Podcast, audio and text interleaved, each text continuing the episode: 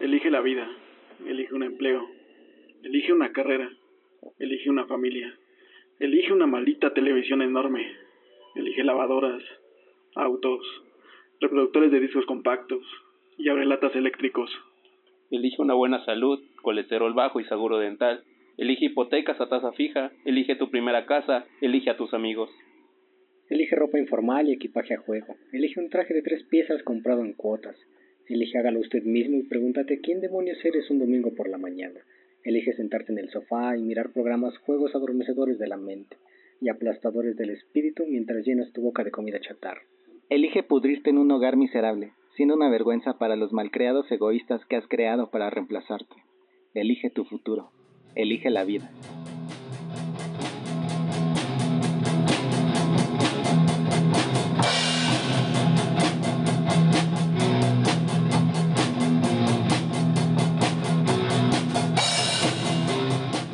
Y arrancamos con demonios.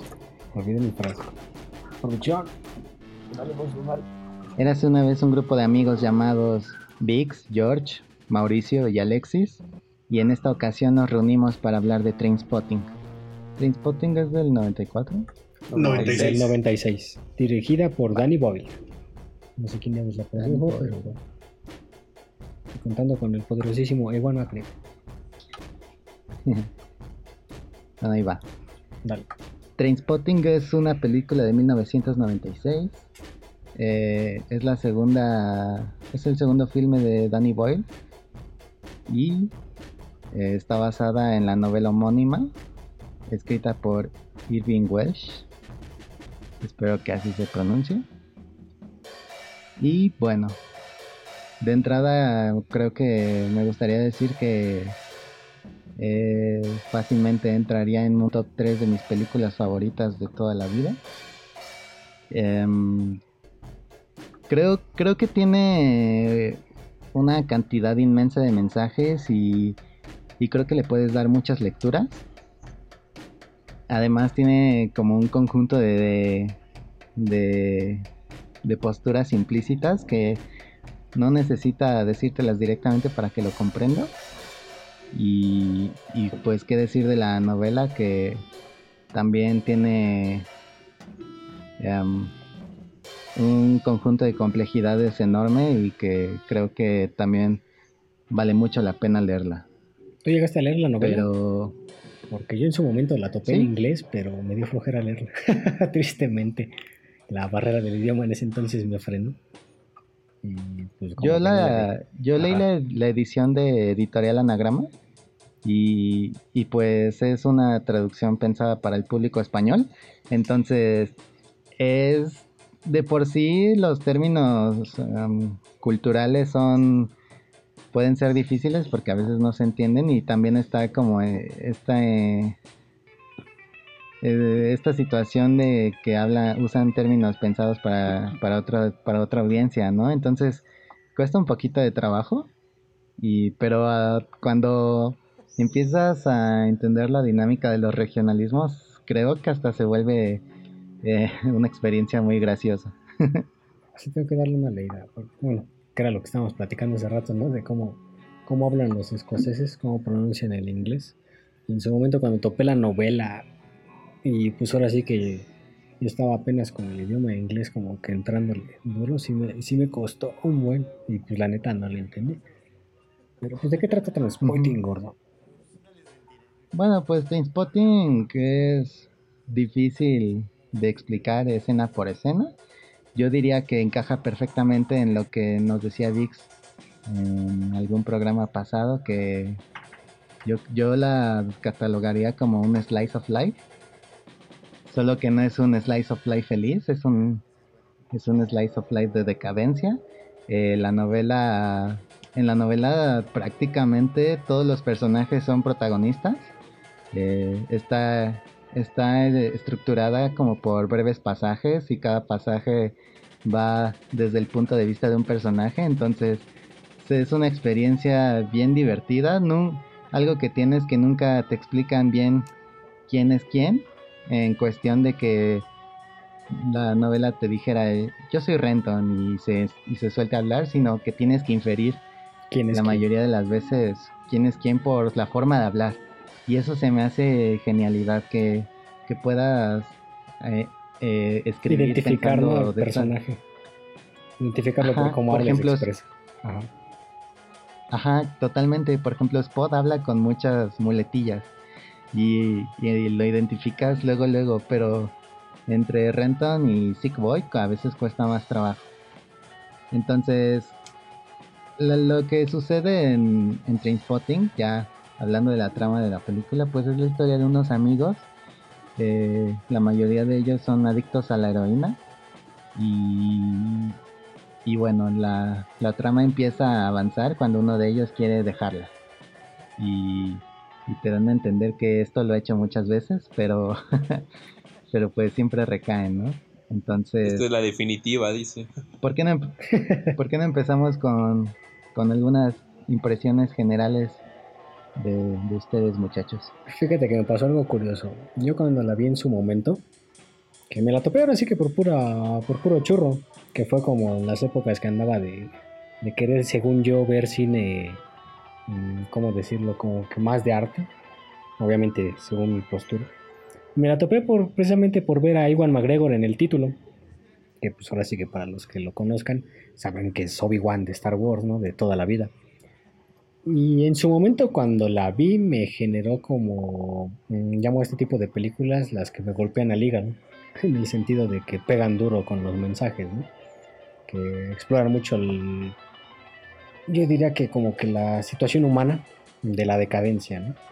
Y cómo llegan a ese estado, pues muchas veces no importa, sino cómo viven en ese estado, ¿no?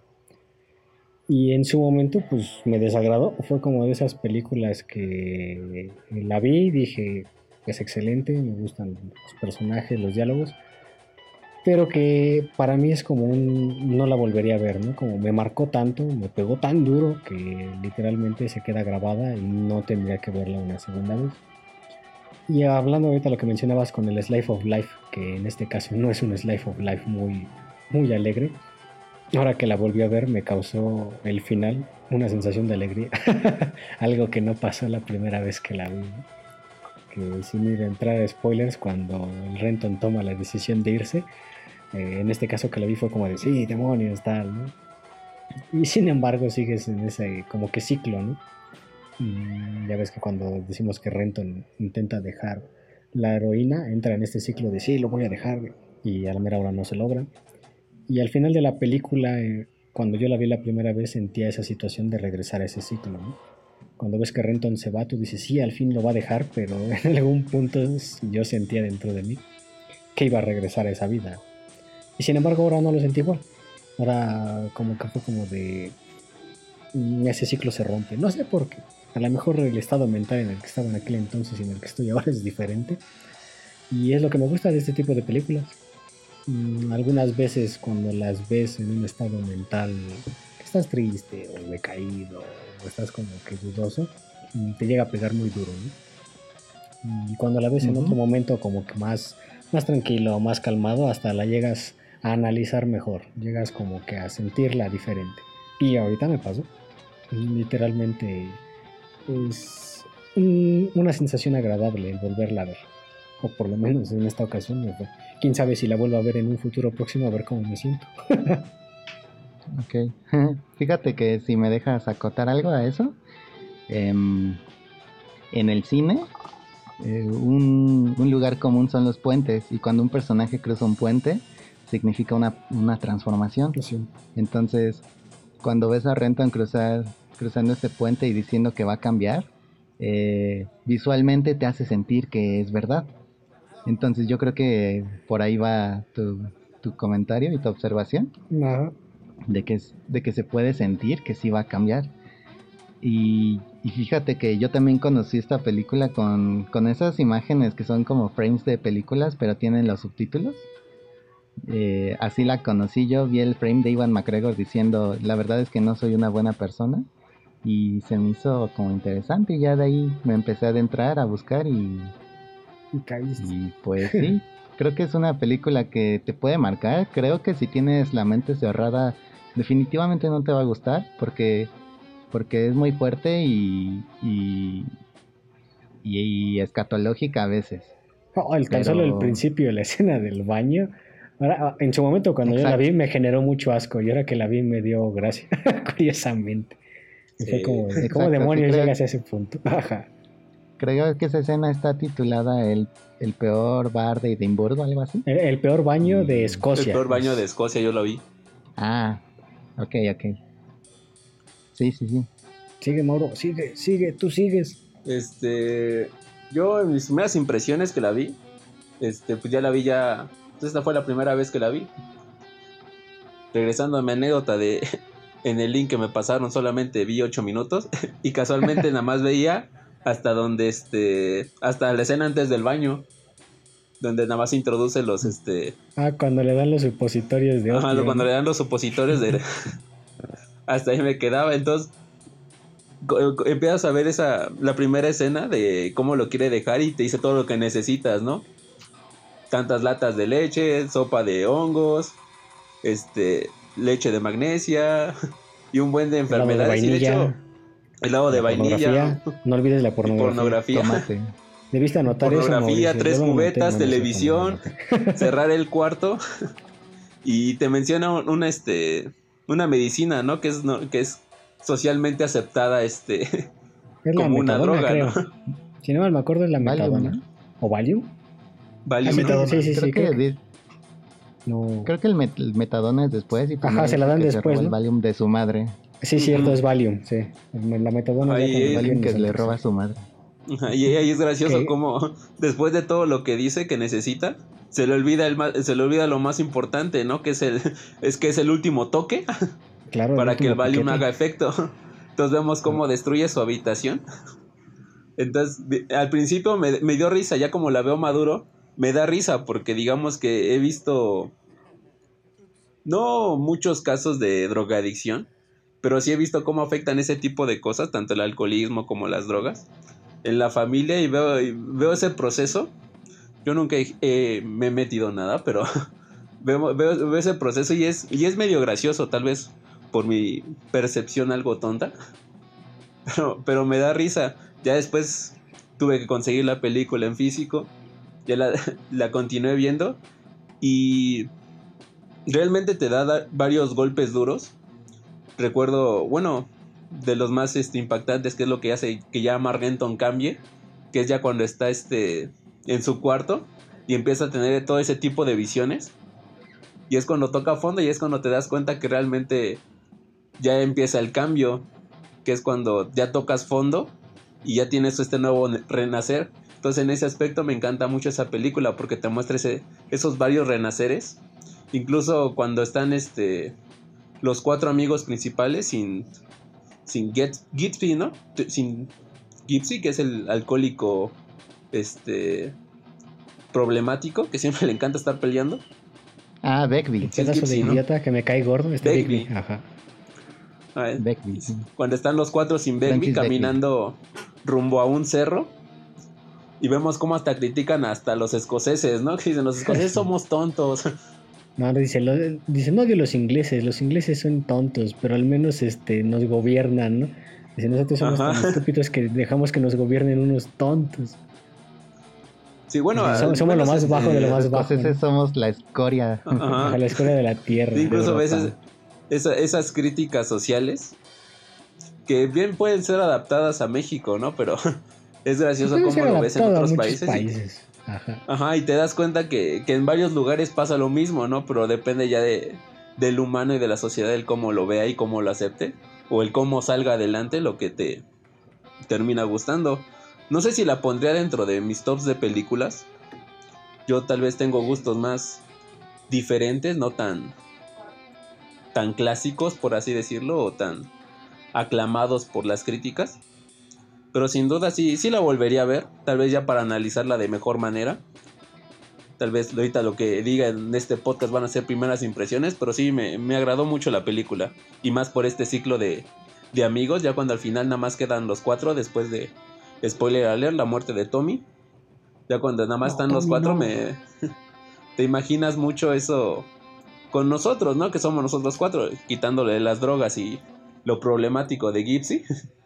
Pero te, queda muy bien esa imagen de, los cuatro amigos, ¿no? que somos nosotros. Entonces, me, me gustó en ese aspecto ese final de la película. ¿Tú qué opinas, Vix? ¿Cuál era la palabra? no, eh, realmente no sé exactamente cómo explicarlo.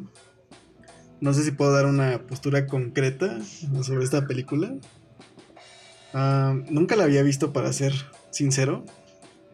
Y tiene muchísimas cosas, ¿no?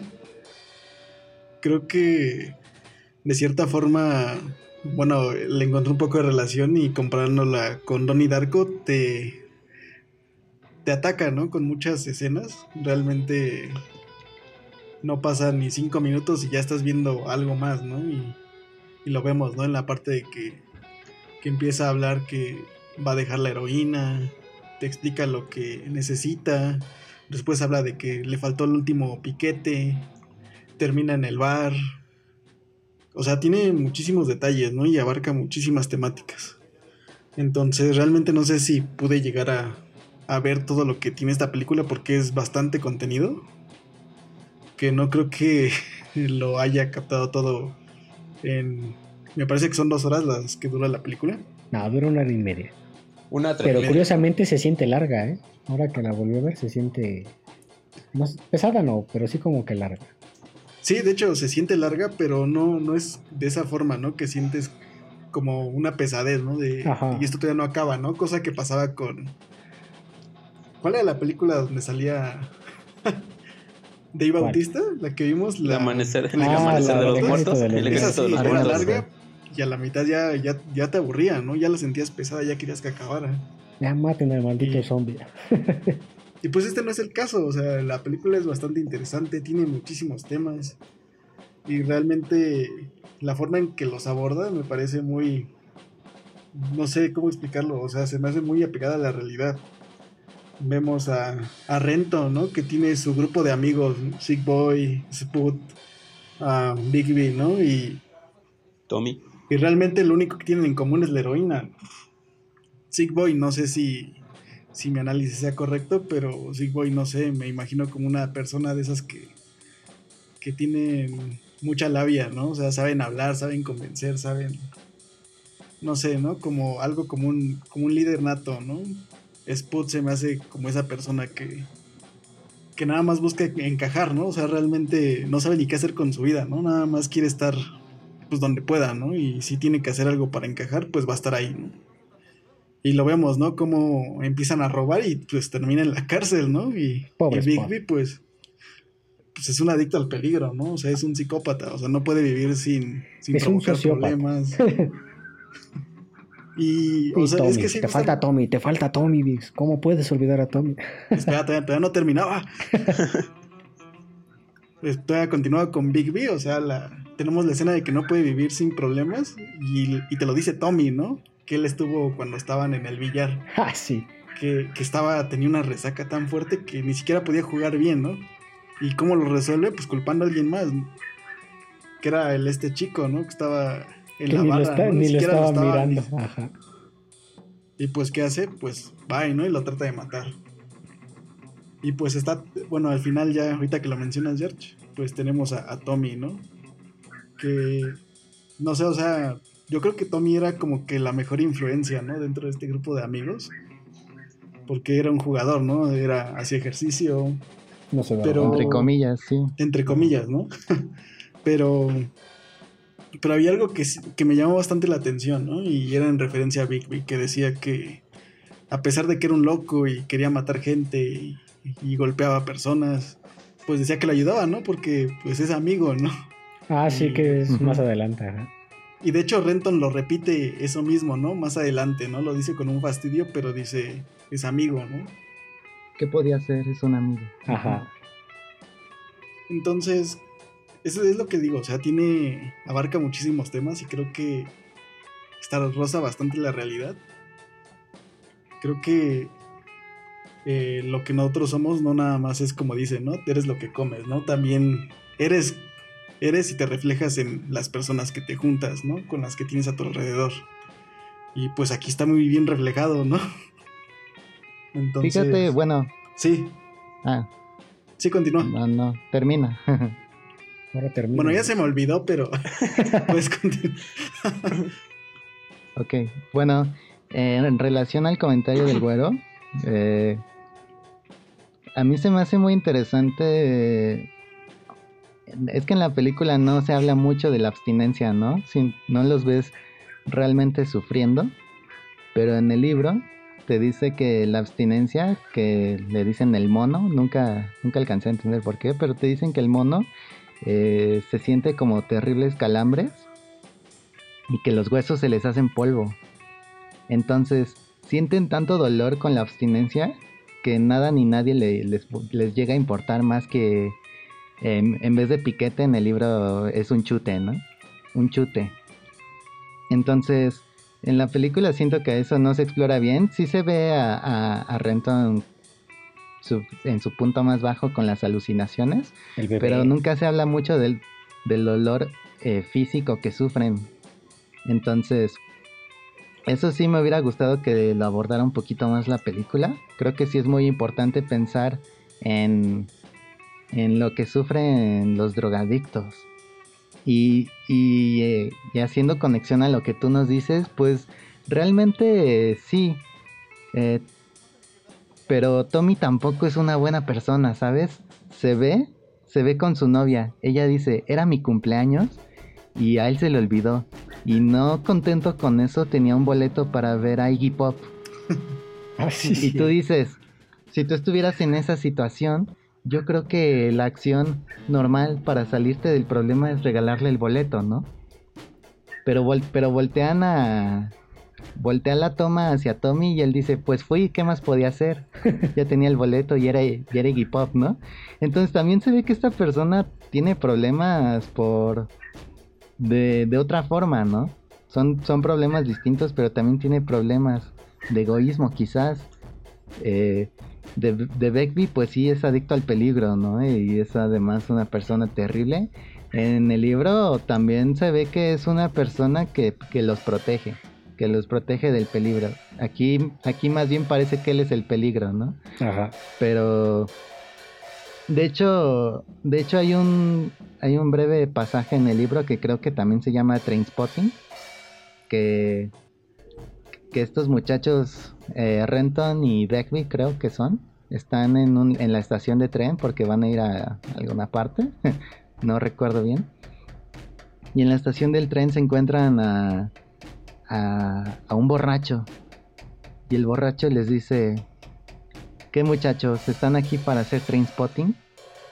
Que aparentemente es una actividad eh, pues muy inglesa, ¿no? De, sentarte a ver los trenes pasar. Fíjate que no sabía dónde venía eso. Ajá. Y Beckby, que, es esta persona violenta y así, se agacha, ¿no? Y sumisamente le dice, creo que le dice que no. Y entonces Renton dice para sí mismo que en ese momento entendió que el borracho era su padre. Y, y, y, ahí empieza a saber por qué Beckby es como es, ¿no? También tiene eh, una vida difícil. De hecho, en el libro, la mayoría de las veces ni le dicen Beckby, le dicen el pordiosero. Y ahí, y ahí empiezas a entender cómo entre este tipo de personas que, que están en lo más bajo de la sociedad, hay uno que todavía está peor, ¿no? Para que, para que él sea el pordiosero. Entonces, y además se ve que Beck, a mí me gusta mucho la escena inicial donde se ve a estos muchachos eh, pues pasándola bien y, se ve a Beckby que le dice esa basura, jamás me metería esa basura en el cuerpo, son puros químicos, pero lo dice con un con, una copa en la mano, ¿no? Creo que es whisky igual. Sí, está bebiendo whisky. Y, y Tommy también dice algo al respecto, pero él se está fumando un cigarro, ¿no? Entonces, también se, la, la película es una fuerte crítica social, ¿no? Que todos somos adictos a algo. Eh, Renton también dice, mi madre es adicta a algo socialmente aceptable, el Valium. Y, no se muestra, pero pues su padre también se la pasa viendo televisión, ¿no? Entonces también, también te dice, de una forma u otra todos somos adictos, adictos a algo y, y, y piénsenlo, ¿no? Piensen en su actividad favorita o algo que hacen todos los días, cualquier cosa. y intenten dejarlo de hacer y les va a dar abstinencia. No a un grado de, como el mono, pero van, van a sufrir abstinencia, les va a dar ansiedad. Entonces también esta película habla mucho de eso, de que todos somos adictos a nuestra manera socialmente aceptable o no. No es cierto, tú te viste las críticas contra los videojuegos. No soy adicto, lo juro. Puedo dejarlo cuando quiera.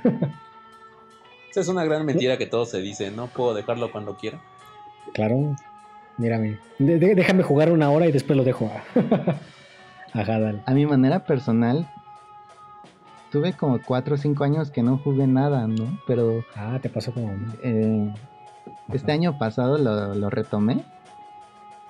Y si hay un día que no juego, me siento mal. O sea, me siento mal. Me gustaría haberlo hecho. Entonces yo creo que así es como uno empieza a hacer conciencia y, y, también creo que la finalidad de, de, la película en cierta manera también y del libro es des, des, ¿cómo se ¿Qué? desestigmatizar ah. a, a, los, a los adictos, que no se les vea como una peste porque pues todos a nuestra manera, todos somos adictos. Por ejemplo, hay otra escena, bueno, ya ves que es la escena inicial donde están diciendo, yo nunca me metería eso, ¿no? Esos son puros químicos, es basura. Como dices, ves que todos tienen un cigarrillo en la boca, están bebiendo, etcétera. Y otra escena que me da gracia es cuando al Renton y al, a Renton y al Spot ya ves que los arrestan, los juzgan. Este Spot va a la cárcel y pues Renton eh, se queda en el programa este, antidrogas. Pero ya ves que están celebrando en el bar, ¿no? Y que literalmente tanto la mamá y el papá están como celebrando que no fue a la cárcel y diciéndole, ay, me traes muchos problemas. Y llega la mamá de Spot, ¿no? Que es como que se ve bastante afectada. Y pues el Renton lo único que logra decirles, pues lo siento, ¿no? Ahora sí que es una pena que a Spot lo metan a la cárcel, ¿no? Pero mientras tanto están ellos celebrando que él, ¿no? Entonces, como decimos, es un poco hipócrita ese tipo de situaciones, ¿no? Pues de hecho en esa mm, escena hasta Guido le dice, ¿no? A la mamá que ella, que, que ella es la culpable, ¿no? De que fuera un adicto su hijo. Ah, pero eso se lo dice este Bigby. Sí, por eso Realmente el Renton así como que... Ajá. Sí, el Bigby es el que dice, es más, si, si, alguien tuviera la culpa es usted, ¿no? Sí, porque de hecho Renton sí se siente medio mal, ¿no? Porque dice, yo tendría que haber ido a la cárcel en lugar de él. A la cárcel, ajá. Que es, creo que roban una librería, ¿no? Supuestamente están robando medicina, ¿no? Para, hacer la droga? no me acuerdo si. No, la droga no se hace. Bueno, no, la hacen ellos. Ajá, ellos nada más consiguen el dinero o roban la droga. Eh, eh, esa frase me encanta porque dicen, creen, creen que ser un drogadicto es fácil. Bueno, un junkie. Creen que ser ah, un junkie es fácil, pero es un, trabajo, de, tiempo, completo. Y se les ve robando cosas, robando recetas, cambiando medicamentos, haciendo un montón de cosas para poder eh, conseguir dinero para drogarse. Ajá. Es otro de los momentos de la película que dices, bueno, el, maldito desgraciado tiene razón. Hay que esforzarse por ello, Pero sí son como de las escenas que este, se te quedan muy marcadas, mm, creo que otra de las escenas que pues, ahorita pasamos por alto es la, la parte del bebé, ¿no? Cuando ya literalmente Renton toca fondo y lo obligan a encerrarse en la en un cuarto, ¿no? Lo obligan los padres que literalmente creo que es de las escenas de desintoxicación que en el cine más este, fama tiene. Por lo menos ya después, ya cuando la vi, mucho tiempo después en YouTube, porque aparecía como que esa escena cada cierto tiempo. Como que era de los clips más usados para esa película. Y sí, la neta te da miedo. Ahora sí que este. Mm, pues ahora sí, como yo no leí la novela, pero sí llegué a leer otras novelas de otro tipo de personajes que también pasaron por las etapas de la adicción y la situación de tener que dejarlo de golpe. Eh, sí, te explican mucho del dolor físico, te dicen que es un dolor sumamente terrible, que hay gente que literalmente se llega a arañar porque intentan este, mitigar el dolor que sienten con otro tipo de dolor. Y sí, como que en ese tipo de escenas como que faltó un poco ese choque que tiene este Renton pero pues siento yo que se compensa con todo, todo el, mm, casi como trauma, toda la tortura psicológica que ven, como ve a sus amigos, ¿no? Como ve a Bigby con él, como ve a Tommy todo demacrado hablándole, a este Spot que lo ve en el, sentado en la puerta encadenado, ¿no? ahora sí que como diciendo, todo esto es tu culpa. Entonces como de las escenas que a mí en su momento y hasta ahora se me siguen quedando. Ujú. ¿Qué otra? Sí. Y de hecho Renton es medio mala persona en la película. Pero en el libro es todavía peor, es asesino de ardillas y, y todo lo que se le ocurre. De verdad así. Y eso es lo más leve que se me ocurre, ¿no? También hace cosas terribles que la verdad ni siquiera me siento cómodo de mencionar. Y ver, en la película, para que te identifiques con él, está bastante más suavizado. Sí, Pero también hace cosas bien feas, ¿no? Como, como cuando le dispara pues, el perro. hace precisamente eso, mete a Tommy al mundo de las drogas Oh, sí. y después y después lo ve que ya está mal, pero lo deja ahí, ¿no? Lo deja morir y cuando llega al funeral, en vez de sentir alguna especie de culpabilidad, está, está Ajá. hablando con su compa, ¿no? Y están como hablando de la toxoplasmosis y, y le dice el tipo, es como un es como un absceso en el cerebro y Renton hace una cara de asco así como de, uy, guácala, ¿no? Dime Entonces, más. Ajá. eso, eso también se me hace interesante de la película. Es como medianamente realista en el aspecto de que de que Renton, así como de amoral que es, pues tan lo es a lo largo de la, de la trama, ¿no? Y, y, aparent- y no alcanza la lección. De hecho, esa es la línea final de la película. La verdad es que soy una mala persona, pero voy a cambiar. Y esa es como la promesa que se hace antes de irse, ¿no? Ajá. voy a ser como ustedes, voy a que ya quiero las hipotecas, los trajes de tres piezas, los no, no sé qué y no Que sé dice cuál, la, ¿no? la Navidad en familia, las reuniones, la maldita Ah, televisión. una familia, gigante, unos hijos. Sí, Creo que, creo que se murió Mauricio. No, es- nada más dije los de una familia y unos hijos. Creí que ibas a seguir Ah. con tu concepto. Ah, no, es que no lo tengo anotado, es que como que sí, escuchó mal en la llamada. Pero sí, ahora sí que, ahora sí que no leí la novela, pero sí, en la película Renton sí como que llegas a empatizar con él. Creo que ya esta vez que la volví a ver cerca del final, ya, ya empatizaba con él al punto de sentirme feliz cuando él se marcha, ¿no? Pero sí, como dices, desde un inicio se te muestra que ninguno de los cinco es buena persona realmente. Cada quien alcanza cierto nivel de maldad, por así llamarlo, pero pues todos son iguales. Ahora sí que Renton es tan malo como el resto. La parte cuando Renton se entera que tiene sida este Tommy, que a él le hacen la prueba y él va a verlo, que creo que Tommy le dice que si le puede prestar un poco de dinero, ¿no? Y el Renton se lo da, pese a saber que pues lo va a usar para las drogas, ¿no? Para mí es como dejarlo morir da lentamente como con un con la se lo da como con una risa condescendiente. Ajá. Ajá. Así como, claro que sí, eres un amigo, pero sabe que lo va a hacer para seguirse haciendo daño, ¿no? Cuando él ya está limpio. Sí. Eso es bien interesante. Sí, no, ya cuando dices como mueres, como de no manches. Y sí, ves que están como muy desinteresados. Y pues ya ves que después pasa lo de que la, el negocio con la droga, ¿no? Que dicen, este tipo tiene una mercancía de la que se quiere deshacer. Y el propio Renton se los dice, ¿no? Eh, acaba de ser el funeral de Tommy y ya estás hablando de, de vender este tipo de cosas, ¿no? Entonces dicen, bueno, ¿qué tiene, no? Y al final los cuatro aceptan vender la droga. Que hay que admitirlo, le salió bien el negocio. Yo pensé, en la primera vez que la vi, que ahí como que se iba a torcer. Porque ya es en las partes de la película en las que tú ves que Renton como que se estaba reformando, ¿no? Después de quedar limpio se va a Sí le Londres. sale, Ajá, ya ves que en fíjate Londres... que sí le sale bien el negocio, pero a medias. Porque si prestas atención, les dan solo la mitad del dinero que hay en el maletín. Ajá, pero Entonces, los tipos estos iban preparados para darles eh, 32 mil libras, Ujú. pero, Pero al a verlos como eran. los dice, en, cuanto nos vieron se dieron cuenta que éramos unos tontos con... Ah, Con un poco de suerte. Con un poco de suerte, sí, porque de hecho te lo marca la película. Sí, en los mismos diálogos te lo marca, ¿no? Que son un, cuatro tontos con un- muy- mucha suerte, ¿no? Que encontraron un negocio así. No, Y de hecho, cuando les encontraron abren el maletín- rápidamente, porque lo dice Renton, que ese hombre sabía que no podíamos este, negociar más, ¿no? ¿Qué íbamos a hacer? Si él no nos la compraba, ¿la, ven- la venderíamos en la calle? Claro que no. Ajá. Sí, ahora sí que todo eso te lo marca en los mismos diálogos, ¿no? Como, como este, ellos mismos se ven y como saben que están teniendo suerte, ¿no? Ujú. Ahora sí que es un grupo de idiotas con muchísima suerte.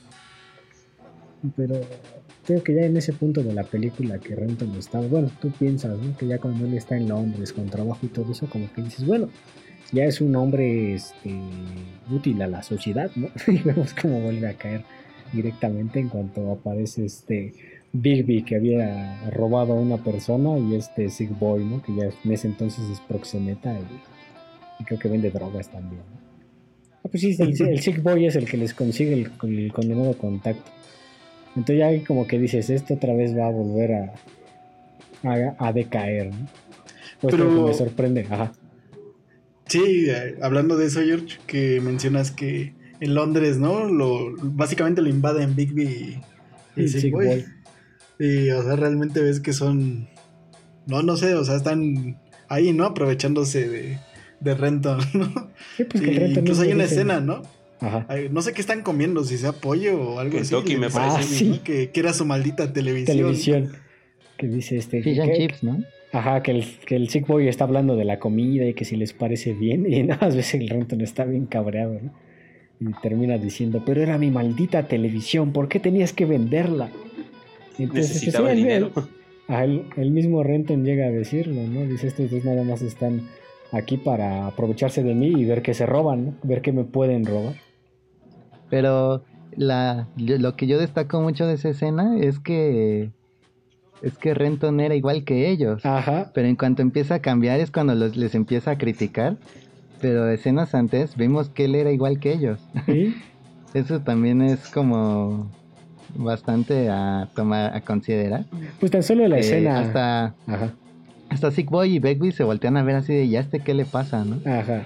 Incluso cuando le dicen, "Oye, tienes eh, creo que pasaporte." Así ah, que puede venderlo, ¿no? Ajá. Ajá, conozco un tipo que podría comprarla a buen precio y él le dice, ¿para qué querría vender mi maldito pasaporte? Y, y Sick Boy y Beckley se voltean a ver así como de ¿qué?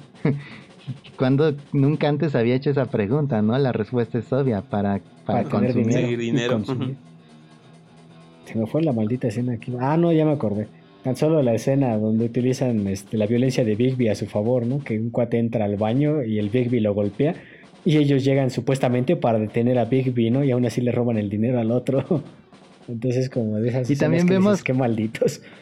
Y también vemos en esa escena que el tipo del bar también está involucrado porque a él le dan la chamarra del tipo. Ah, sí, cierto. Sí, que dices, que, hijos de su madre, ¿no? Pero bueno. Sí, o sea, tú ves en toda la película que son unos canijos, pero... Ajá. Ajá, pero para cuando llegan a Londres... Ah, se me fue el nombre de la, de la chica que conoce a Renton. Está... Diane. ¿Cómo? Diane. Ah, sí, Diane. Diane.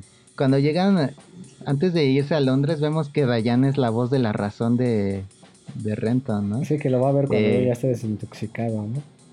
Ajá, cuando están eh, reposando en la cama, es, ella es quien le dice, la realidad es que no te estás haciendo más joven, eh, los tiempos están cambiando, la, música, que escuchas ya no es la misma que, que están oyendo los jóvenes y necesitas hacer un cambio en tu vida, ¿no? Y y, y ahí es cuando hay un cambio total de música y hay, hay un cambio total de, de, no solo del ritmo de las imágenes, sino de tono.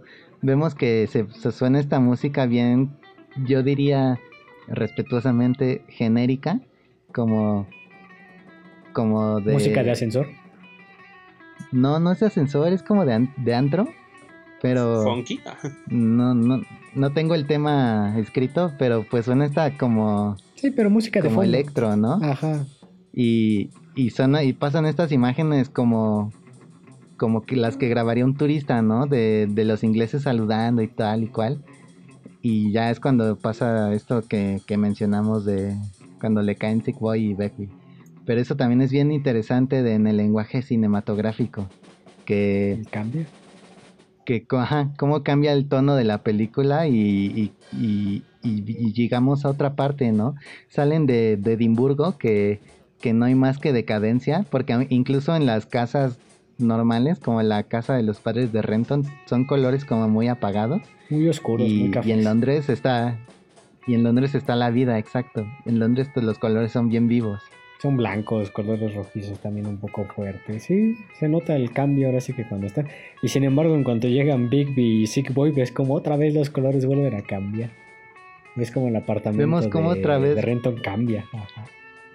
Ajá, le vuelven a arruinar el departamento, vuelve a estar sucio, mugroso, desordenado, cosas rotas. Cuando ya desaparece la tele también se ve otra vez algo decadente. Sí, pues de hecho vemos toda la basura fuera del- del edificio, ¿no? Todas las cajas de cigarros, las bolsas de basura en el pasillo del edificio, ¿no? Creo que también tiene cierto contexto histórico en la situación de Escocia, ¿no? Que vemos que los escoceses también la han sufrido con toda la situación del, del gobierno inglés en tiempos antiguos. Bueno, y también recientes, me parece. Sí, como que acomoda mucho el tema de la película. No es casualidad que elijas a un escocés como para. Bueno, a un grupo de escoceses como para protagonizar una película sobre cierta decadencia, ¿no? Es que incluso en otros Ajá. programas como que lo llegas a ver así. Y eso también se me hace bien, bien interesante del lenguaje cinematográfico. La película empieza con Lost for Life de Iggy Pop, creo. Ajá. Y, y cuando Renton es detenido, se siente como, como una anécdota alegre, como algo, Sí. como algo divertido. Pero cuando eh, sucede esta misma escena, pero la música cambia, y creo que es Sing the Blue, eh, ya te sientes mal, ya sabes que, el- que la vida de Renton se está viniendo abajo, y esa sonrisa que al principio se te hace graciosa, ahora te parece sumamente triste, te rompe el corazón. Sí, ah, ya me acordé. Sí, la escena que a mí como que más impacta acerca del final es después del negocio, que ya ves que están, ahora sí que los cuatro en la mesa del bar, y tanto Sick Boy como Bigby se levantan, y como es lo que le dice Renton a Spot, ¿no? Bueno, que primero Bigby y Sick Boy les dicen que no se vayan, ¿no? Que, que no vayan a escapar con el dinero, pero pues lo dicen así como jugando, ¿no? Y sin embargo, Renton toma esta cara seria, borra esta sonrisa y le dice a Spot que, que podrían hacerlo, ¿no? Y dice, ¿qué te parece si nos vamos? Pero como que entre esa situación de, de Spot de no saber si sí seguir a, a Renton o a seguir a Sick Boy a Bigby, es el, en el que se les pasa el tiempo. Vemos otra vez que Bigby se mete, en- provoca de hecho la- el conflicto que literalmente destroza, destroza la cara a otro sujeto con el tarro de cerveza. Y puedes ver el fastidio de Renton, o sea, literalmente puedes ver esa cara como de estoy harto, de tanto de, Sick Boy como de Bigby, incluso hasta como de Spot, ¿no? Entonces ahí es como que ese momento para mí cumbre en el que elegir, ¿no? Que ya más adelante vemos que los cuatro están en la habitación y Renton se levanta, ahora sí que este, ya preparado, habiendo tomado la decisión de largarse con el dinero de ellos. Y la escena que a mí me gusta es cuando voltea a ver y este Spot lo está mirando, ¿no? Y tú puedes ver en Renton como que esa mirada de vamos. Ni siquiera se siente preocupado, ¿no? Es como de invitándolo de vámonos. este, si tú quieres venir conmigo, no hay problema. Y sin embargo, Spot dice que no. Renton como que lo acepta y se va. Entonces a mí es como que de las escenas del final que ahorita viéndolas nuevamente me gustó. Me agradó más que la primera vez que la vi, ¿no? Porque sí, como que en su momento sí lo sentía, como dice Bigby, ¿no? De, ah, es un maldito traidor y traicionó a mis amigos. Y el propio Renton dice, sí, pues, los traicioné, ¿no? Pero uf, no importa. ¿no? Sí, porque hasta de hecho vemos este a Sick Boy cómo, se, cómo le dice, ¿no? Después de que regresa del baño. Creí que sí se iban a ir. Ah, sí. Creí Pero que el se propio habían Renton ido. dice, ¿no? Yo lo habría Dice- hecho. Yo lo habría Ajá. hecho. Y dice, sí le creo, el maldito Sick Boy lo hubiera, eh, lo hubiera hecho si se le hubiera ocurrido antes, antes este, a él que a mí. De hecho es lo que dice Renton cuando se va. Ajá, dice, ajá. dice, Begbie no me importa un carajo y Sick Sick Boy Boy lo habría hubiera hecho, lo hecho. mismo de tener la oportunidad. Solo me siento mal por Él Spot, por Spot, porque él él no nunca le ha le hecho hizo nada. daño a nadie. Ajá. Y sí, literalmente el Spot, pues, al final del día es el que seguía la corriente de todo, ¿no? Como que nunca tuvo una iniciativa propia. Y hasta eso se porta buena onda al Renton con el Spot, porque ya es que la escena final es donde él le deja el, el fajo de billetes, creo que son como los 2000 que le prometieron, ¿no? Sí, como unas dos mil libras, ajá. Unas 2000 libras, ajá, y que pues al final que le deja lo cuatro. abre. Son cuatro, ¿no? Porque era lo que habían dicho, ¿no? Vendieron toda la, la droga en 16 mil y eran cuatro para cada uno. Sí, pero es que no me acuerdo si. Es que es cuando les pasa los fajos de billete, les dice aquí, según yo, aquí hay dos mil libras en cada fajo. y, creo, que nada más le deja un fajo a, Spot. Ajá. Pero, pues, no, pero sí le deja cuatro mil. Bueno. Eso se ve eh, en la secuela. ah, tengo que ver Pero sí le deja su parte completa. Ajá. Y que los bueno, que obviamente sabemos para qué lo va a usar el Spot, pero, pero por lo menos el Renton le dejó algo. como que de hecho, Spot mismo lo dice. ¿eh? Le dicen, ¿qué harías con tu parte? Y él diría, bueno, le ah. compraría un regalo a mi mamá. Eh, compraría, el amor verdadero de la, buena, ¿no? Ah, toda la que pueda comprar y, me conseguiría una chica. Y la drogaría, ¿cierto? Dice, no, no, claro que no. no, buscaría el amor verdadero, dice. Ajá. Ese es un punto negativo de la película, que no hay personajes femeninos más allá de Diane. ¿Y Las chicas del, grupo solo salen en poquitas escenas. también está Casey, ¿no? En la novela, no obstante, sí hay como muchas, hay, faltan hasta chicas, ¿no? Eh, y en la novela sí hay muchos pasajes narrados por morras y eso, eh, siento que eso le da un nuevo grado de complejidad. Hay hasta una parte en la que le hacen una broma a Telefónica, una mesera que es amiga de este grupo y, la mesera dice, alguien eh, están, están buscando a Mark Hunt, ¿no? Como voceando a Mark Hunt, que según yo, si lo entiendo bien, eh, se pronunciaría con este acento escocés, como, como Mike Hunt, ¿no? Y, todos los hombres del bar se empiezan a reír y, Renton también, ¿no? Pero cuando ve la molestia de la chica, eh, él dice, me di cuenta de que no se estaban riendo con ella, eran como, eran como un pelotón de linchamiento. Y en, ese aspecto la novela alcanza muchos nuevos niveles acerca de, de la equidad de género, que también se me hizo muy interesante al respecto. Pero en la película también se ve equidad de género en el aspecto de que de que chicos y chicas tienen los mismos derechos en la, en la, en la relación y de hecho también se ve eh, con las chicas, ¿no? Cuando, cuando están conversando que, una le está negando eh, tener relaciones a Spot con, la idea de que no se basa en lo físico, ¿no? Y le dicen, ¿y de dónde sacaste esa idea? Y ella, pues de Cosmopolitan. Ah, sí, cierto. pero, eh, pero escenas más tarde se ve que ella también quiere, ¿no? Y entonces también nos alejamos de la, del, del estereotipo de pureza y pues se ve que, ellas y ellos pues quieren básicamente lo mismo, ¿no? Son las normas sociales más bien las que los hacen tomar decisiones distintas y, también se ve un poco o, un mucho la equidad de género con Beckby y la escena del, del chico, no sé, no, sabría bien si es, transexual transgénero o, travesti. O travesti. Que al final... no, porque no... Eh, no ha hecho el cambio de Según yo es travesti. Pero, pero pues se ve, ¿no? Que incluso, incluso Renton lo dice, yo creo que en mil años no seremos chicos y chicas, seremos personas. Y también dice, yo creo que encontrar algo que te guste es maravilloso y... Es que, es que le dice... Y no debería de cuestionarse a nadie por sus gustos. Lástima que Beckby no piense lo mismo, ¿no? Y ahí es cuando se ve que pierde el control. Sí, de hecho hasta la amenaza, ¿no? Ajá, que si dice algo lo va. Pero es que Renton le dice que no tiene nada que ver con este. Dice, nosotros no elegimos ser este, heterosexuales por elección, ¿no? Es como que una decisión tal. Dice, pero al final de cuentas todo lo que importa es la atracción y no tiene nada que ver con la moral, es lo que le menciona. Y pues es donde el, Big se enoja. Y, el Renton se burla diciéndole que pudo haber sido hermoso o maravilloso, algo así le dice. Es donde pudo haber gustado, creo si le dices a alguien te cortaré eso. Pero pues sí, tiene cierta razón. Y todo depende de la atracción. Sí, creo que dice, somos heterosexuales por definición, no por elección. Y y pues mm, sería bueno que también lo cuestionáramos, algo por el estilo. ¿no? que dice, depende de lo que te guste. Pero pues el está molesto con la situación de, no, soy un maldito homosexual. Pues, bueno, ¿qué se podía esperar de ti? de alguna u otra forma piensas que se lo merece. ¿Cómo? De alguna u otra forma piensas que se lo merece. Pues sí, al final a mí el personaje que más me, me jode en la película es Big, ¿no? Como por las decisiones muy idiotas que llega a tomar.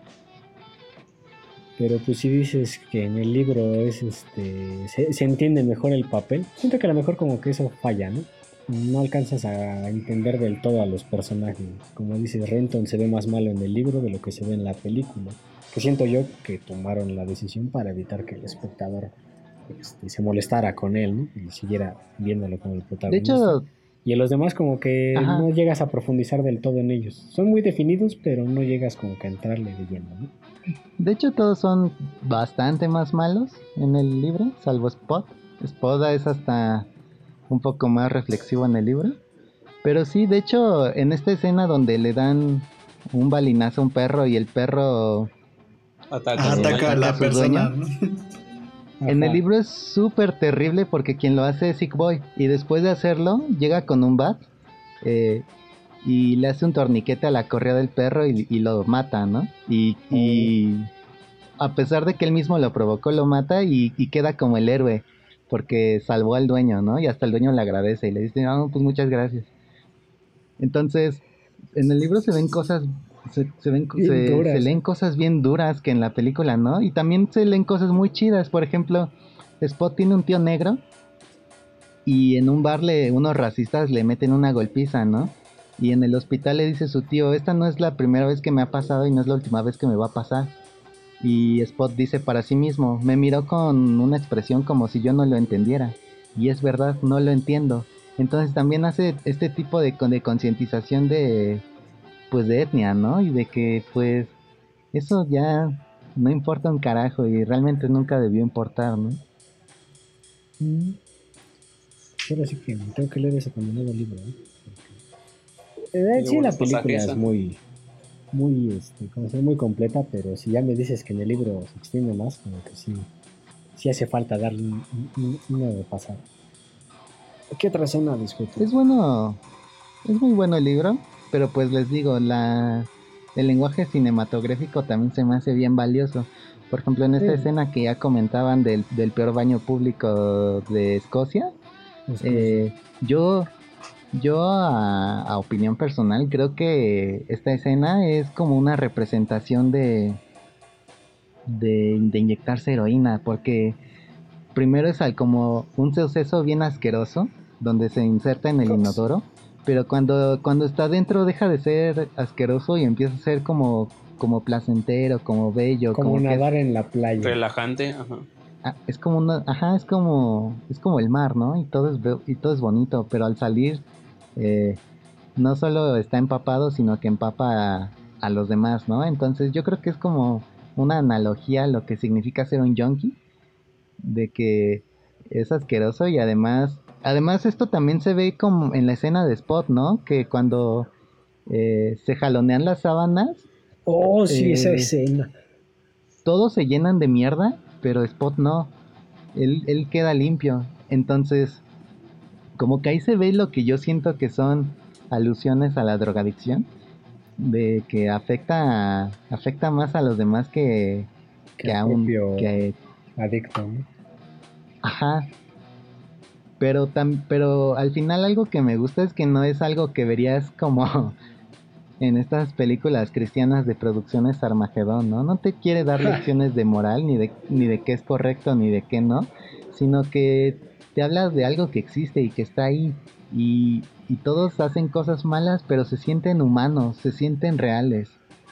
Sí, que es este aspecto que yo decía de que este tipo de películas profundiza mucho en esa decadencia, pero como tú dices, sin quererte darte lecciones de moral, ¿no? Sin, sin al final salir He-Man a decirte no hagas esto, ¿no? pero que pues, como tú dices, existe y ya cuando tú como espectador lo ves, como que tomas esa conciencia, ¿no? Como de esta historia que me Sí. acaban de mostrar, bien puede estar pasando en este momento en alguna otra parte del mundo, ¿no? O a la vuelta de la esquina. Y como que sí tomas conciencia también- de cómo es el mundo. Ajá. Ajá. Totalmente, creo que sí te, te ayuda a abrir horizontes y creo que te ayuda a comprender al otro, ¿no? Porque pues ninguno de nosotros cuatro se mete en nada, ¿no? Eh, a menos que sea socialmente aceptable, por supuesto. Como el pan con café. Ah, Y te ayuda a entender a los que pues a los que eligen algo diferente, ¿no? Como Renton, que él dice, el, el, hijo no es elegir la vida, elijo algo más. Y no necesito razones. ¿Quién las necesita cuando tienes heroína, no? Entonces, como que siento que también te ayuda a entender las cosas desde puntos de vista que jamás has alcanzado y, y pues esperemos jamás alcanzar. pero pero están ahí, ¿no? Y creo que eso se me hace bien disfrutable y también como, como decía el güero al principio, creo que esta amistad de, ah, de, ciertas formas llega a ser muy bonita de los amigos y de cómo se, se ayudan unos a otros, ¿no? Y dicen, ¿qué más podía hacer? Era un amigo. Y creo que también ahí se ven reflejados sueños de juventud de algunas personas, incluyéndome, ¿no? Que, que ansías como este tipo de amistades que desinteresadas que, que, que, que, querrías que dieran todo por ti, ¿no? Con sus pros y sus contras, ¿no? Como también vemos en la película. Sí, por supuesto. Eh, y sí, como dices, este, me acuerdo mucho que cuando la vi en su entonces me pareció muy dura. Hasta que vi Wrecking for a Dream y me pareció todavía más duro. Pero yo en su momento las comparaba mucho y ahorita que la vuelvo a ver, como que sí siento ya muy dividida las dos películas. Porque en Wrecking for a Dream tú ves mucho esta caída en las drogas, en las adicciones, pero durísimo. Ves el resultado final que es jodido, ¿no? Y sin embargo en Transpotting te lo muestran más como otro estilo de vida, ¿no? Desde que inicia, como nosotros iniciamos, ¿no? De eligen trabajo, eligen empleo, eligen una vida, ¿no? Ves como ellos toman esa situación de libre albedrío de elegir, ¿no? no ser lo que los otros son. El hecho, como dices, de el hijo no... ahora sí que no elijo la vida. Eh, te da a entender que pues es gente que tiene también su forma de pensar y que literalmente está harto a lo mejor del mundo, de la sociedad en la que vivimos y deciden como que escapar de ella a través de esto, pero sin ser chocante, ¿no? Mm, tú ves, como decimos, es sucio, es este, repulsivo, pero para ellos se siente bien. Llega a ser placentero y entiendes por qué quieren regresar a ese aspecto. Me acuerdo mucho de otra película de la del origen, de cuando te hablan del mundo de los sueños, que Leonardo DiCaprio va a ver a uno de sus compañeros y te muestran que hay mucha gente conectada a la máquina y que literalmente se la pasan soñando todo el día, o sea, están conectados a otro mundo. Y aquí pasa esto, ¿no? Son gente que constantemente busca estar conectada a este otro mundo utilizando lo que está a su alcance, que en este caso son todo tipo de drogas, ¿no? que lo mencionan cuando ellos dicen que son junkies de tiempo completo. Literalmente dicen que roban cualquier droga, cualquier cosa que valga la pena, ¿no? Incluso si se inyectarían, creo que vitamina C si lo hubieran vuelto ilegal, ¿no? Entonces, lo que me gusta como que de Transporting ahorita que la vuelvo a ver, que no te lleva a ese viaje turbio en el que tú ves que termina todo mal, que todo sale completamente mal, y que a veces te deja como un sabor muy amargo. En este caso no. en este caso, toda la película, de principio a fin, como inicia y cómo termina, no te deja ese sentimiento, simplemente te muestra otro tipo de vida. Que si bien pues si bien te puede joder, eh, hay gente que vive así y que seguirá viviendo así. Wrecking for, for, a Dream a mí también me encantó, pero siento que al respecto sí es bastante más moralista que, que Trainspotting.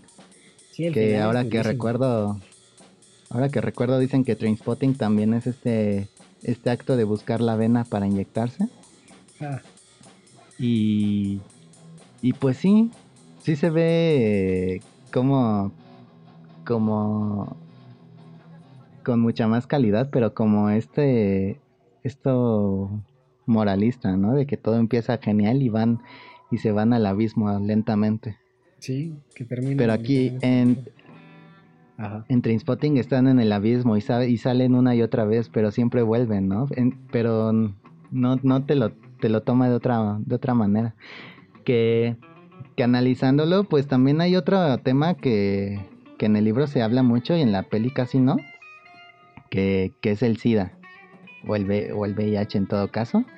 Y, y de hecho Tommy en la película es como la fusión de Matty y de Tommy en la novela. Y, y Tommy es el que sigue chutándose y, quien, y quien le termina con, con SIDA. Eh, pero Mati es el que muere de, de toxoplasmosis. Pero bueno, a, lo que quiero llegar es que en la novela se habla mucho del SIDA y de que a, estos, a estas personas cuando están cuerdas eh, les, les da mucho miedo el tema de, del SIDA, pero cuando, como les digo, ¿no? Cuando se están chutando nada importa más que, que, que el momento, ¿no? Entonces, eso es algo, también creo que hay una fuerte crítica al sistema de salud, que, que pues estas personas tienen que vivir sus adicciones de las formas más lamentables posibles y cuando podrían hacerlo de una forma controlada y, y auspiciada por el Estado, creo. Y bastante más limpias y, seguras, ¿no? Y también, y creo que hay un diálogo en la novela donde donde Tommy le dice a, a, Renton, ¿no? Que, que, que, era muy irónico que él llevaba muchos años picándose y, y estaba limpio. Ajá. Mientras que él se acababa de picar hace relativamente poco y, ya, ya estaba contagiado, ¿no? Entonces también, también abarca mucho ese tema en la novela. Creo que en, creo que en el en la peli solo se habla de, de ello una vez. Y pues creo que sí dejan mucho de lado ese tema. Sí, pues nada más se toca con Tommy y eso así como muy, muy superficialmente, ¿no? Entonces sí, como que falta profundizar un poco eso. Y lo que hablabas, ¿no? De la situación del, mm, del poder drogarse, por así decirlo, en un ambiente más seguro. Mm, sí, ya se ha estado tocando un poco, pero en otros medios, en una serie que vi recientemente, te muestran que ya hay refugios, por así llamarlo, donde la gente va y se droga, pero con apoyo médico. O sea, hay enfermeros o doctores que se aseguran de que pues, la jeringa que utilicen sea nueva, que toda la situación de un mal viaje o toda la parte de estar en el viaje sea monitoreada sin que ellos este, tengan el riesgo de morir por sobredosis, etc. Pero que pues sigue siendo ilegal, ¿no? Y pues ahora sí que el gobierno prefiere mm, cerrarlos a tratar de encontrar una forma más efectiva para luchar con esto. Y lo vemos aquí con la situación de la metadona, ¿no? que literalmente cada vez que él se mete, pues le dan metadona pues, supuestamente para, para dejar de drogarse, pero él mismo Renton lo dice, ¿no? Al fin y al cabo es una droga, lo único que necesitas es cantidad, ¿no? Ajá, y ¿sabes qué? Creo que también esto se ve en la película con, con la madre superiora. Ah, sí, cierto. Que está este, esta escena muy bien hecha, muy, muy irónica, en la que en la que vemos cuando Renton tiene este, este chute que ya no la pasa bien y en vez de flotar como me imagino que flota cada vez que se pica, en esta ocasión se hunde y se ve como si estuviera en su propio funeral la toma, ¿no? Y se ve en esta escena donde, donde pasa la ambulancia, pero la ambulancia no es para él porque eh, los yonkis no tienen derecho a ¿Ser atendidos? ¿A ser atendidos? Algo, algo tan digno, ¿no? Sí, que dice la madre superiora, quieres un taxi y tú piensas que va a ir en la ambulancia y cual lo va sacando por las escaleras, ¿no? Ajá, y lo baja y lo deja ahí en el pavimento hasta que llega el taxi. Eh, ahí lo recoge y lo avienta, ¿no? Y el, y el taxista también, del, del mismo modo desalmado, en vez de preocuparse por él o algo por el estilo, también lo avienta en el hospital y toma el dinero, ¿no? Ajá. Sí, incluso también se puede decir que las, las mismas enfermeras, ¿no? Porque ni siquiera le dan una habitación, ¿no? Nada más lo tienen ahí como que en... En el pasillo, ¿no? Está en, el pasillo, de hecho, y lo están golpeando, ¿no? A ver si despierta. Ajá, ya está que al final le, inyectan como adrenalina, un pedo así. ya es cuando se despierta de golpe y ya es cuando entra a rehabilitación por sus padres, ¿no? Que ya lo terminan encerrando. Sí. Eh, también de esa escena visualmente me encanta cómo todo el tiempo se ve la alfombra hundida, aunque ya no están en el mismo lugar. Eso también se me hace bien interesante mm, en cuestión audiovisual. Sí, pues hay muchas partes en las que, ahora sí que viendo todas las imágenes, sientes como si vieras el mundo a través de la perspectiva de Rento, ¿no? Cuando está drogado, como muchas cosas irreales pasan, ¿no? Tan solo la escena donde él va en el muro caminando y da una voltereta hacia atrás, y sin embargo aterriza bien, que tú dices, va a meter un madrazo y a lo mejor sí, a lo mejor no, ¿no? Pero pues él ve todo normal. ve las cosas desde su perspectiva alterada. Y creo que en la, en la novela, la madre superiora de tanto picarse pierde una pierna y, y, empieza a fingir que es un veterano de guerra y, y, se, y se ríe y le dice, creo que a Renton, que, que, que en las calles gana más dinero de lo que ganaba vendiendo heroína. Entonces también eso se me hace interesante. Creo que hay personajes que nunca alcanzan a aprender la lección. De hecho, la enorme mayoría de personajes no aprenden su lección. Y creo que, el, creo que la vida misma es así, ¿no? Como que este tipo de productos donde al final todos cambian y evolucionan, pues, pues no es tan realista como, como, como la vida misma. Como, uno podría creer. El famoso final feliz, pues no llega, ¿no? Sí. Eh, incluso, pues, si en algún momento podemos eh, hablar de la segunda parte, pues ya podremos ver qué hizo Renton en los 20 años siguientes con su vida. Son 20 años. Bueno, es que sí salió hace unos años atrás, ¿no? 2017. ¿De cuándo es 2017 la salió la, la 2, 2017. Apoyaba para sus 5 años casi, ¿no? Pero técnicamente todavía es reciente. todavía está fresco, todavía está fresco. ¿Alguna otra escena a discutir? Creo que hay, pues una que no mencionamos. Y es antes de que hagan su negocio con la droga, que van en el autobús, ¿no? Y explican, ¿no? Que Bigby va bastante nervioso. Spud igual, ¿no? Sigboy creo que va como si nada, ¿no? Y tienen. Y ahí están peleando por unas cartas, pero eh, Renton entra al baño, ¿no? A, a inyectarse heroína otra vez, ¿no? Y dice algo muy interesante que dice Dice, hay, hay una diferencia muy grande entre un último toque y un último piquete, ¿no? Ah, sí, cierto. Hay, ah, diferencia muy grande.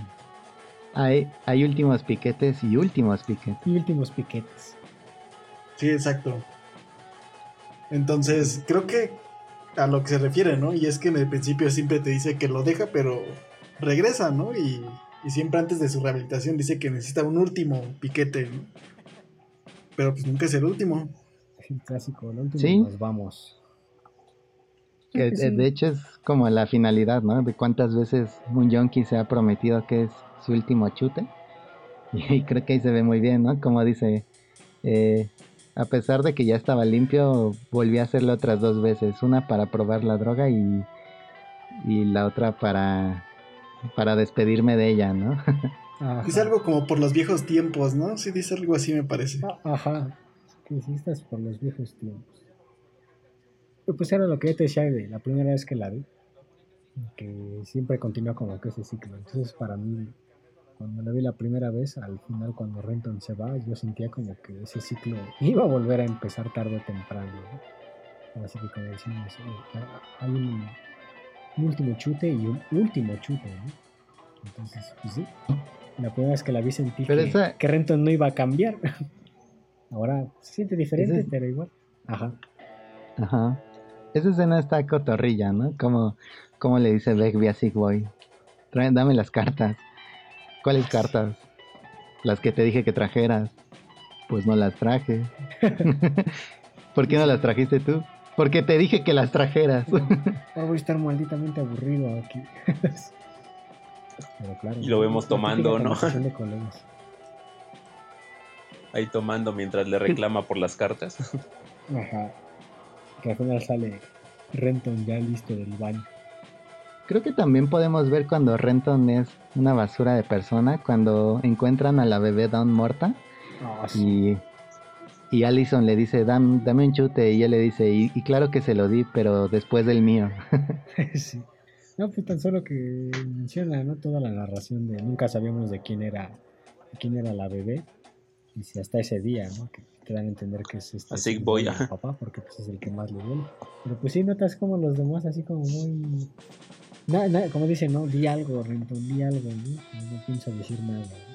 Y justamente como dices, ¿no? Dame un chute, oh, ahora lo necesito. Y si claro que se lo di, pero después de...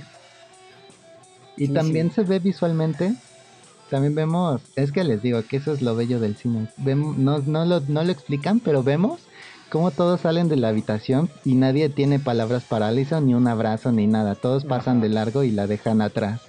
Cuando están en el chutódromo, o bueno, no sé cómo le dicen en la peli, pero cuando están en, en casa de la madre superiora, a nadie le importa nada, ¿no? Ni la muerte de, un ser vivo. Sí, como que es una escena que se humaniza mucho, ¿no? Pues sí, pega durísimo. Es que después por eso Renton también la sufre la desintoxicación. Pero, pues es que, es que eso es lo que te logra la droga, ¿no? Te deshumaniza, ¿no? Realmente lo único que buscas es seguir y seguir, ¿no? Y lo vemos aquí, ¿no? Como dice que necesitaba una, un piquete, ¿no? Incluso lo dice Alison, ¿no? Que ella también lo necesitaba, ¿no? En el caso de que, pues, como dice Alexis, nadie la, nadie le dijo nada, ¿no? Todos pasaron de largo. Nadie intentó consolarla con nada. Y pues, ¿cuál es el consuelo? Pues un piquete, ¿no? Claro. Lo que te queda. Pues nada mejor. ¿Y cuál es la acotación de Renton de esa tragedia? Dice, bueno, ahora sabemos quién era el padre, ¿no? o sea, les, les, digo que te dan a entender muchas veces que pues todos son una mierda de, de gente y sin embargo llegas a entenderlos. bueno, eso es lo interesante de la película, ¿no? es como que. Ah, pues llegar a entenderlos un poco. Como cuando empecé a leer a Charles Bukowski, hace mucho tiempo, hay un poema de él que te habla sobre un pedófilo y sobre el abuso que él comete hacia una niña y sin embargo al final sientes empatía por él cuando la policía lo arresta, lo golpea y toda esta situación. Que me acuerdo que cuando lo leí por situación de, un profesor, mm, él me preguntó, ¿no? Dice, ¿qué sentiste al final? Ah, pues como que sientes un poco de empatía por el sujeto. Y él me decía, eso es lo, lo temible de la escritura, ¿no? Como Bukowski puede llegar a lograr este tipo de cosas y hay otros autores mejores que pueden llegar a esta situación entonces es cuando mm, ahora sí que entiendes la, calidad de la narrativa de un producto. Puedes llegar a sentir empatía hasta por el más malo de la maldita película. sí, y, y la escena de, la pequeña Don cuando él la está alucinando es bien dura en el libro. Porque en la peli aplica la exorcista. Ajá. Pero en el libro le habla y le dice, me dejaron morir jodidos junkies me, voy a comer su miserable carne gris de y, y así le empiezan a decir cosas bien, bien raras. Le, también dice cosas como feas, ¿no? Dice, nunca llevaré maquillaje y ropa y, y nunca llegaré a hacer nada por su culpa y así. Pero le dice, pues, épale, esa es mi piernita. Esa era. Pues también podríamos, se me ocurre hablar del, del cassette, de cómo ah, va Renton arruinándole la vida a la gente. Ajá. Cómo, cómo, le arruina la noche y la vida a Tommy, básicamente con un acto bien tonto, como robarle su cinta, su cinta porno privada. Y, y como esa noche eh, Spot se queda, pierde la conciencia de, de tan ebrio que está y Tommy eh, también le arruinan la diversión con, este acto y Renton es el único que, la pasa bien esa noche, ¿no? Junto con, Dayan. Para averiguar al día siguiente que no podía estar con ella. o podría ir a la cárcel. Y de todos modos lo amenazan porque podría ir a la cárcel y tiene que estar con ella. Pero aún así el Renton saca lo mejor de la situación, sí, como dice el Alexis, ves como el Renton va jodiendo la vida de los otros. Principalmente de Tommy, pobre Tommy. Sí, sobre todo de Tommy, ¿no? Porque el hecho de que haya tomado el cassette generó problemas con su novia y realmente no me acuerdo cómo se llamaba. Lynn, ¿no? Sí. Sí, porque según, según yo en la película se llama Tommy-Lynn. Y es por eso que saben que es, que es del Tommy con Lynn teniendo relaciones. Ah, creo que sí, creo que están en los cassettes. ¿no? Sí, es eso, por eso se lo lleva eh, Renton, porque lo ve que está marcado que dice Tommy y Lin, ¿no? Algo así. Ajá. Sí. Y lo cambia de caja, ¿no? Por uno que decía los mejores 100 goles. ajá, ajá. De hecho, y de hecho dice, ¿no? Me sentí también como en el gol del 86 de no sé quién. De Holanda. ah, pero cuando eso es cuando está con Dayan, ¿no? Por eso, pero es en ese mismo. Ajá, pero al mismo tiempo que le están reproduciendo esa escena, este Tommy con su novia, vemos que del otro lado Mark, mientras está igual, dice, oh, sentí igual desde, la, desde aquel gol del 86 de Holanda. vemos esa comparación entre las dos escenas. Que es algo, es algo gracioso. pero de haberlo sido. Hay que buscar ese partido. Que se supone que, que Dayan tiene 14 años, al menos en el libro. Entonces, oh, sí, yo pensé que tenía como 16. Yo también pensé lo mismo, que eran como unos 16. También 16, 17 le calculaba. ilegal. El Renton sí estaba jodido, jodido. Bueno, es que se debía de haber visto por el uniforme, pero pues, no conozco los uniformes de allá. Así. ¿Quién sabe? ¿Qué me da esa, como hablamos del cassette? ¿Qué, ¿Qué habrá sido de hoy en día ¿Cómo demonios se te ocurriría filtrar un video a internet? ¿Cómo podrías excusarte? Porque el Tommy vemos que dice, ¿cómo diablos perdiste el cassette? No sé, a lo mejor lo, lo devolví, ¿no? Y otra dice, ahora todo Edimburgo sabe que, ahora todo Edimburgo sabe que nos acostamos, ¿no?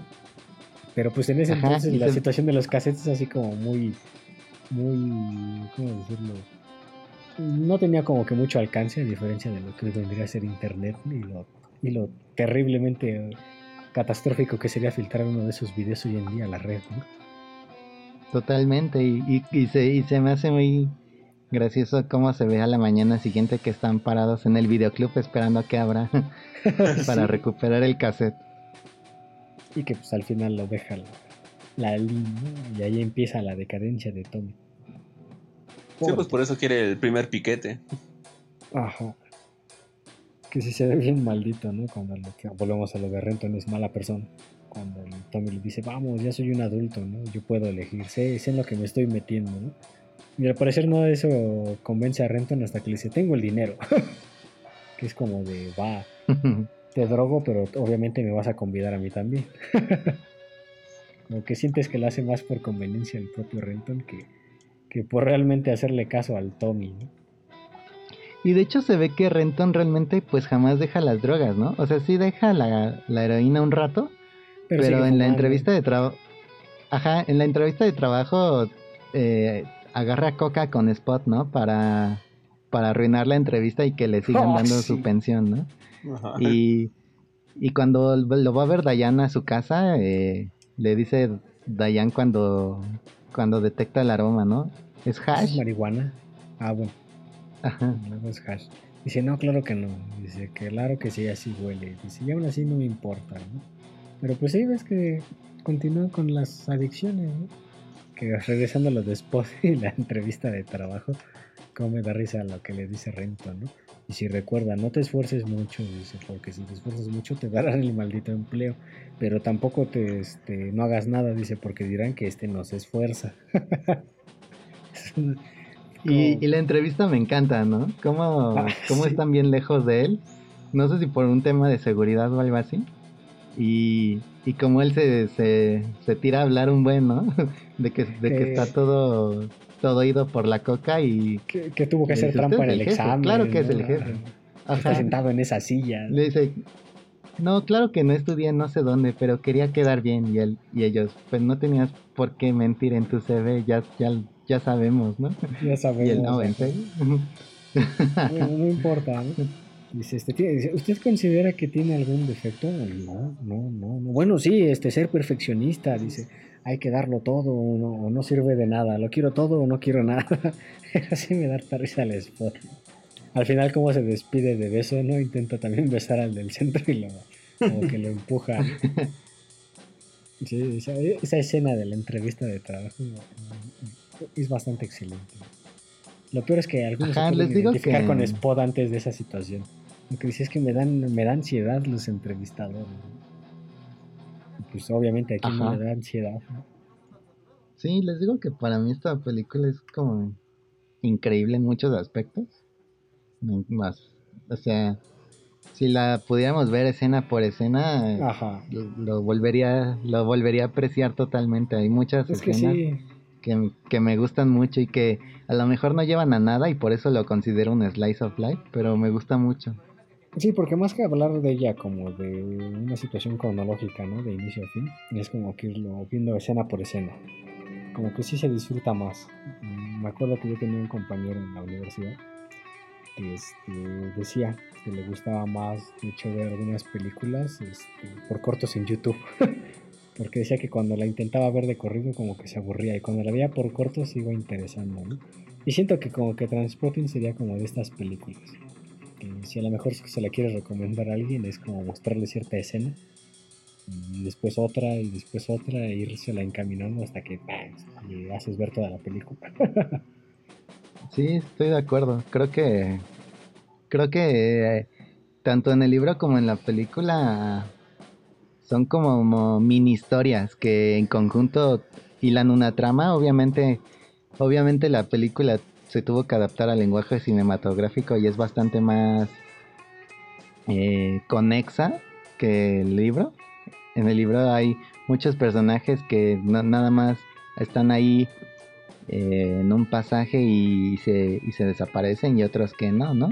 Pero en la película se centra en este grupo de amigos que está presente todo el tiempo y, y también creo que es una gran decisión por parte del director haber haber hilado una historia y concentrarse en ella. Y, pero pues sí, me hace extrañar otros otros, personajes. Hay muchos, por ejemplo, eh, Renton tiene dos hermanos, entonces uno falleció, pero tenía algún problema de parálisis, creo. parálisis cerebral, y entonces eh, Renton le tiene rencor porque siempre se burlaban de él por su hermano. Y así tiene, tiene otro hermano que es un militar. Entonces también desarrolla otro tipo de conversaciones con él. Pero sí, así como, como la hicieron en el 96, para mí es fenomenal, sí. De hecho, ganó el Oscar, ¿no? Por mejor adaptación. Ah, eso sí no sé. Por mejor guion adaptado, creo. No sé si lo ganó o estuvo dominada. En los BAFTA, ¿no? Creo que no era Oscar, no era en los BAFTA. A mí me pareció ver que eran los Oscar por mejor adaptación. Aquí dice. Por mejor guion adaptado. premios de la Academia de Cine Británica en el 95. Eso dice. Incluyendo a John Hodge al mejor guion adaptado, mejor película y mejor película británica. Hodge ganó en su categoría. Ah, también ganó el premio al mejor guion de los premios del cine británico, un Standard. La película ganó el Space Needle de Oro, premio a la mejor película, en el Festival Internacional de Cine de Seattle. Evan McGregor fue candidato al mejor actor del London Film Critics Cycle en los premios BAFTA Escocia y de la revista Empire. Eh, pues sí, son esos los premios que ganó. Oscar no, pero fue bastante este, premiada. Y todos por adaptación, ¿no? por la adaptación. ¿Tú recomendarías primero leer el libro o ver la película, Gordo? No, definitivamente primero la película. Te ayuda, te ayuda a empaparte de la trama y a querer a los personajes. Y después, y después lees la novela y les dan, yo creo que una triple profundidad y los quieres más y los odias más. y también hay, hay otros personajes. Les digo que hay varias chicas que también tienen eh, bastante relevancia en la trama, que pues aquí realmente no, salvo Dayan. Pero también hay otros personajes, está Davey, un tipo que, que su novia es violada y, y le pasan, la infectan de VIH. Y entonces Davey se acerca al tipo que la violó y se hace su amigo para después quitarle la vida. Entonces hay un hay otro tipo de de cosas que también siento que, quedan bien en, en conjunto, que te dan una visión distinta de lo que de lo que es Edimburgo. Pero pero pues les digo, yo estoy estoy enamorado de la de la película así como es. Como ya leí la novela, pues no dejo de hacer comparaciones, ¿no? Pero cuando la cuando solo había visto la película a mí a mí me robó el corazón porque pues les digo es, son horribles las situaciones, pero pero terminas queriendo a los personajes, o sea, ¿cómo no querer a, a Sick Boy, que es un idiota, pero todos sus diálogos de Sean Connery como, como Ah, el, el Sean 007, y, y cuando lo imita y así, es muy divertido, creo. Cuando imita su acento, eh, y ya después te, te, te aproximas a la novela y ves que, que Sick Boy tiene un Sean Connery interno con el que dialoga. Y, y también es muy Ah. chistoso. Sí que me acuerdo que le dice, este, se sabe mucho de Sean Connery, eso no sirve de nada, ¿no? Pero pues sí, desde el inicio te, te, te demuestran todo lo que sabe, ¿no? Ajá, y cómo-. Y me gusta de Sick Boy todas sus teorías, ¿no? Como Ah, que dicen, Sick Boy tiene vida. esta teoría. Ajá. Bueno, si quieren procedemos a comentarios finales y calificación. Sí. ¿Quién quiere empezar? Y que tú ibas a empezar, Vic, ya que hablaste. No, pero pues, ¿qué tal que alguien quería empezar? la verdad creo que va a ser muy breve. Y realmente lo creo porque no, no estoy seguro de, de haber visto todo en la película. Creo que sí tengo que verla una vez más. Porque en un inicio como que sí me confundí un poco en cuanto a los personajes, ¿no? Me confundía, no sabía quién era Sigboy y quién era Renton, ¿no? Ya avanzando un poco más en la película ya, ya los identificaba, ¿no? Y ya sabía quién era quién, cuál era su personalidad y qué es lo que hacían, ¿no? Pero creo que sí pude haber dejado pasar muchísimos detalles. Ahorita que te escuchaba a ti, Alexis, y a George, pues sí hablaban de varias cosas, a lo mejor unas que no les puse tanta atención o no, no noté en el momento. Entonces yo creo que sí necesitaría verla otra vez. Y realmente creo que se oye bastante interesante lo que comentan de la novela, entonces ya también me dieron ganas de verla. Pero ya siendo un poco más concisos con calificación, yo le daría un 9.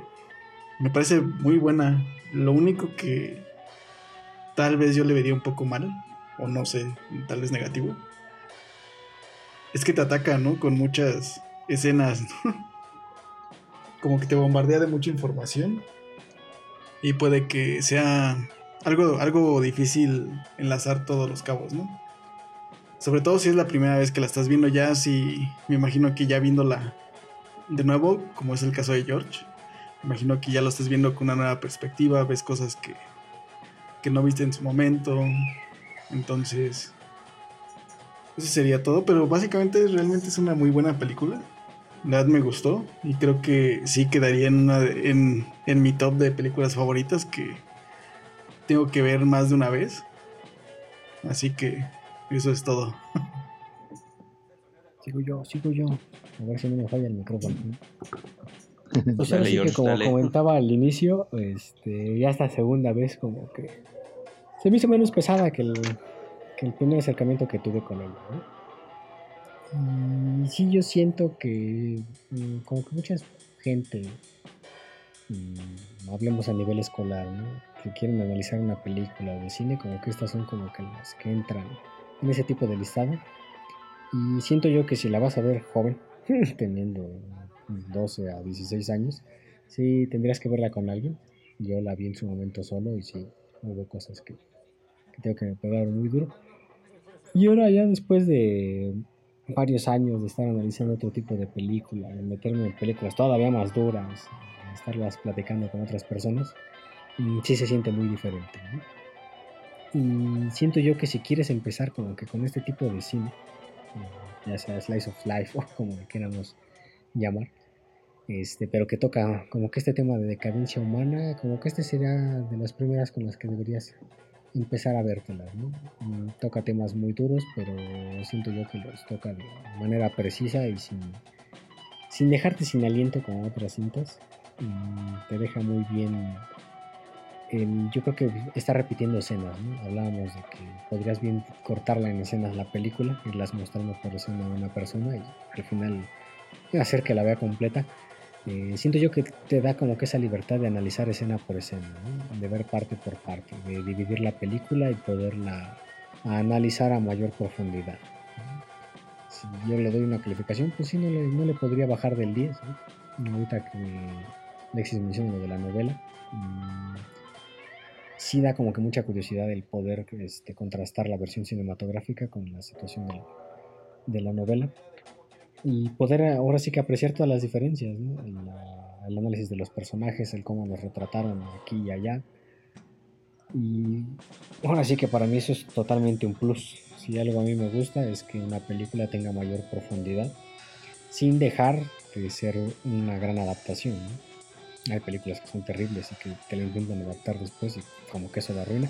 Y en este caso no, en este caso ahorita que lo estuvimos platicando, uh, me motiva más mm, a querer leer la novela, a querer volver a ver la película y apreciarla ahora sí que ya a mayor, a un mayor nivel. ¿no? Ahora sí que para mí calificación de 10.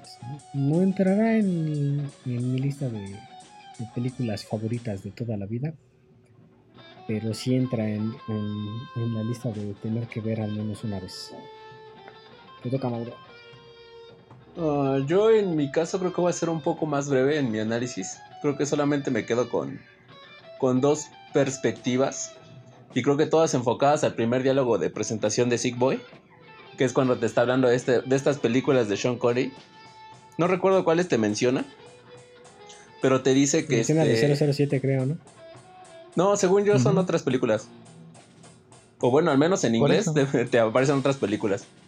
Este... Sí, es que todos los, las de 007 tienen subtítulos. Ah, entonces te mencionan los subtítulos. Ajá, entonces yo, creo que me voy a quedar con con ese por cómo lo entiendo, porque te menciona que este tal película es mejor que otra, pero socialmente una tiene más vistas que es otra película, la tercera película que menciona.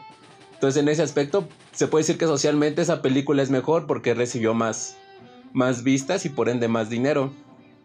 Entonces creo que al final esta película se trata más de perspectivas y de razón suficiente.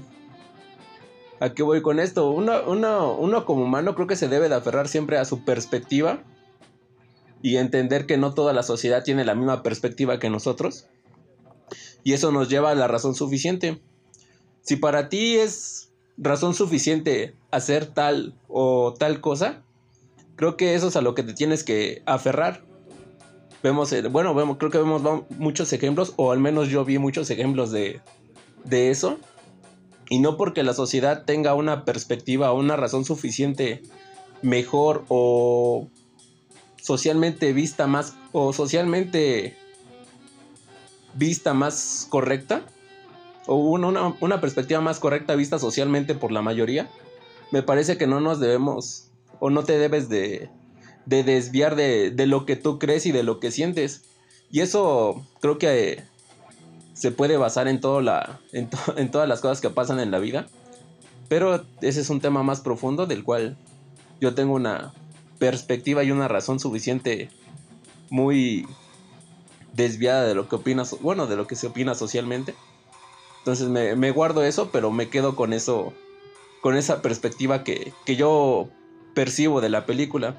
Le pongo un 10 porque me encantó en todo aspecto todo, todo eso que todo lo que te enseña y con lo que y con ese diálogo de Sick Boy del inicio, ¿no? De que no porque socialmente sea vista una más una película significa que sea mejor que las otras bueno que las otras que ha hecho.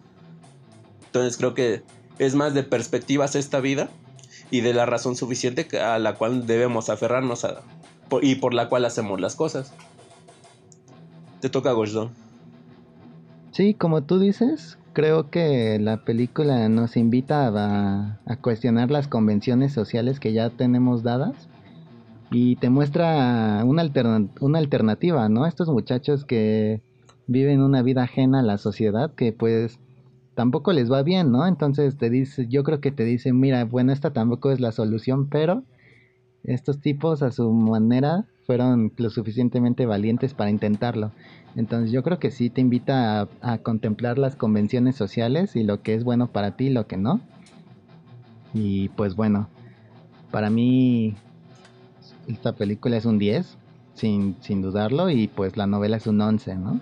Entonces, mm, yo creo que ya le expresé suficiente amor a la película, así que sí, si me lo permiten, me gustaría concluir este podcast con, con esto. I've never seen anyone quite like you before.